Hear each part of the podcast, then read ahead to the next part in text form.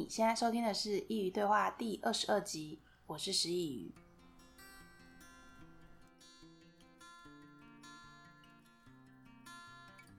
今天要跟大家分享关于品味生活的要素。其实会想分享这点，是因为前阵子看了一本书，叫《向巴黎夫人学品味》。因为我已经有很长一段时间想学法文了，虽然我当时去巴黎旅行的时候不是很喜欢这座城市，但可能待的时间太短了。前几集中出现的 Amber，他说他是去巴黎一个星期后才真正的爱上巴黎。那时我去巴黎也不过匆匆两天，就这样下定论，实在有失公正。但我对于法语却是有着浓厚的兴趣，因此才会被这本书所吸引。虽然是因为这本书才让我想分享今天的主题，但我必须诚实的说，书中内文并没有想象中的有趣。我其实是以一种非常快速，几乎可以称作浏览的速度去阅读。因为这本书其实是作者从经营的部落格文章中汇集而成的一本书，所以在读的时候其实很像在看专栏，有点类似第十二集的《亲爱的卧底经济学家》，但阅读起来却没有它那么富有趣味，所以我并不是这么的推荐这本书。但是如果你真的想看看，我建议你到书局翻一翻，你真的觉得它值得再购买。但这中间还是有值得被记住的重点。其实，他所称之为品味生活的技能，说不定你已经具备了，但你却不自觉。准备好跟我一起探索浪漫的巴黎人生活哲学了吗？那我们就开始吧。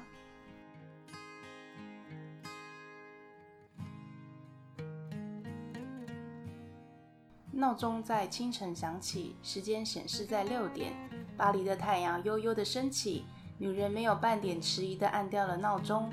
精神饱满地从床上坐起，准备开启美好的一天。洗漱完毕后，女人在脸上抹上了近似裸妆的妆感，若有似无地点缀了脸庞。接着，她打开了衣橱，里面大约只有十来件衣服，但每件都是精挑细选的单品，能够在各个场合变换出最适合的搭配。选定了属于今天的色彩和心情后，女人脱下了不随便的睡衣。隆重地走出房门，到楼下的厨房走去。厨房里传来了因烹饪早餐而滋滋作响的声音。女人熟练并优雅地将早餐茶倒进碗里，桌上的摆设一点也不马虎，所有餐具都照着西餐礼仪规定排好。早餐是一天重要的开始，一点都随便不得。准备好早餐，女人轻轻卸下围在腰间上的围裙，熟练地坐在餐桌前。用这个充满贵族感的早餐仪式宣告一天的开始。打开大门，发现今天阳光普照，离公司也不过十五分钟的路程，就走过去吧，顺便感受阳光的温度。到了公司楼下，女人也不赶时间，看着尚未到达一楼的电梯，她不假思索地往楼梯走去。时间过得很快，到了午餐的时间，女人和同事一起到了公司附近的咖啡厅享用午餐。即便只是个休息时间，用餐也不能马虎，但要精致，不会被菜单上五花八门的餐点诱惑。女人非常清楚自己适合什么食物，选择了健康营养的原型食物，也不多点。她知道自己的食量，吃得不慌不忙，非常刚好。下午工作将要完成之际，同事询问了女人周末有没有时间一起去参加义文活动，虽然是不了解的领域。但女人非常有兴趣，想要了解艺术背后的意义，马上答应了同事，约好了时间，并期待那天的到来。下了班之后，女人一直思考着如何准备晚餐。晚餐通常是法国最丰盛的一餐。经过了一整天的忙碌，必须好好的回馈自己。在超市里，女人边想着晚上的菜单，边挑选着刚好的分量，一点也不多拿。吃过晚餐之后，甜点也是最重要的一部分。女人从不因为身材而放弃对食物的美好，但奇妙的是，她的身材却一点也没有走样。晚餐结束后，女人洗下了一天的辛劳，用天然却不繁琐的保养品以及程序善待自己，换上那件舒适但不随意的睡衣，结束了精彩的一天。大家喜欢刚刚那个故事吗？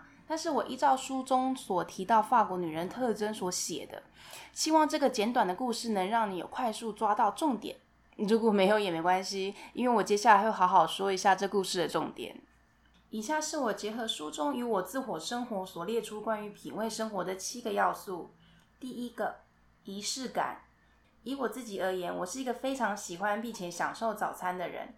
每天早上起来，只要我不赶时间，我一定会花时间好好的准备早餐，而且早餐通常会很丰盛，再配上一杯热美式，开启我美好的一天。反观，如果我没有时间好好享受早餐，我会觉得一整天都不太对。感觉没有一个开始，所以我总是会提早大约两个小时起床，让自己有个悠闲的早晨。我知道很多人都会带早餐去公司吃，或是睡到最后一秒才匆匆起床出门。我以前也是这样的人，但相信我，如果你开始拥有个悠闲的早晨，你就不会再回到那个匆忙的状态了，因为它会让你上瘾。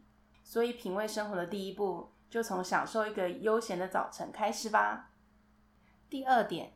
随时把自己装点好，即便是在家中。我不晓得大家在家的睡衣是什么样子，但像我以前也是随便拿要丢掉的衣服当睡衣。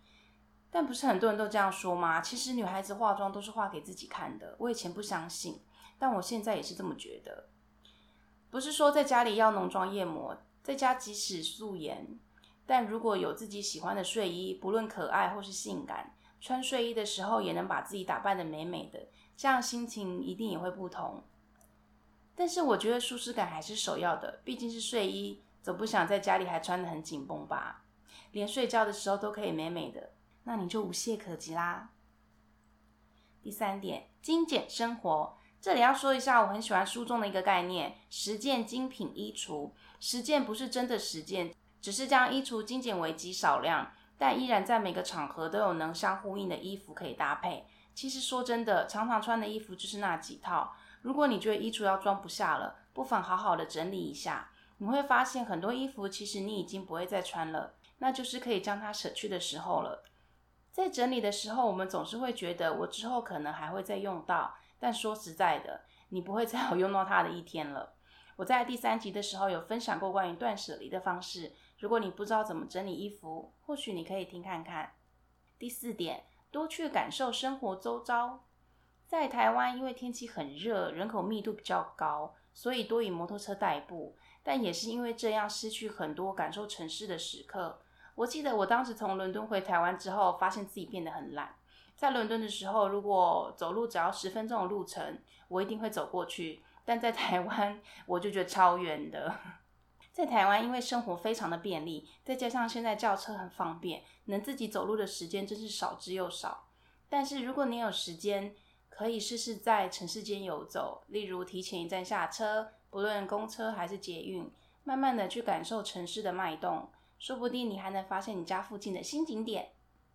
第五点，认真享受生活的每一顿餐，这和第一点仪式感有点类似。但不同的是说，要好好感受当下的食物，认真的把它们吃进肚子里。现在因为网络非常发达，所以很多人会吃饭配手机、配剧啊。我有的时候也会，但我必须说，边看电视或手机的时候，常常感受不到食物的味道。或许对于习惯吃饭有影片相伴的人而言，不看个东西就会怪怪的，可能会像发呆。但久了，你也会发现，这样吃饭不仅可以让你更感受食物的美好。也能让你清楚的知道自己到底吃了什么东西。吃饭真的是一件很重要的事。现代人很多病都是在吃饭的时候养出来的。像我以前有胃食道逆流，就是因为吃饭总是很快。虽然是因为工作的缘故，但这也确实是我养成的坏习惯。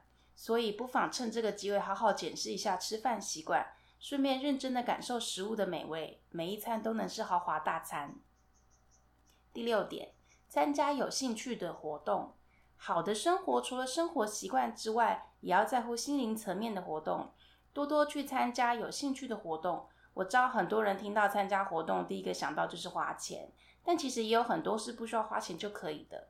例如你喜欢参加艺文活动，总是有些展览是免费的，只要你愿意去发掘，你总是会有收获。重要的是你要走出自己的框架，生活应该是多种面向，娱乐和放松都是被允许的。第七点，善待自己。最后一点，最重要，就是要善待自己。善待自己有很多很多方式，不一定是要去旅行或做一场 SPA。你可以在一个午后给自己泡杯茶，看一本你一直很想看的书。你可以打一通电话给你一直很想说话的对象。你可以好好的洗个澡。你可以买个小点心给自己庆祝一下。随时随地都可以善待自己，好好的感谢他，感谢他一整天的辛劳，感谢他漫长的付出，感谢他又走过了关卡。对我而言，品味生活最重要的是认真的去感受生活的每一刻，活得精彩，因为我们都值得一个美好的人生。以上就是品味生活的七个要素，希望能帮助你，给你一个更轻松且舒适的生活。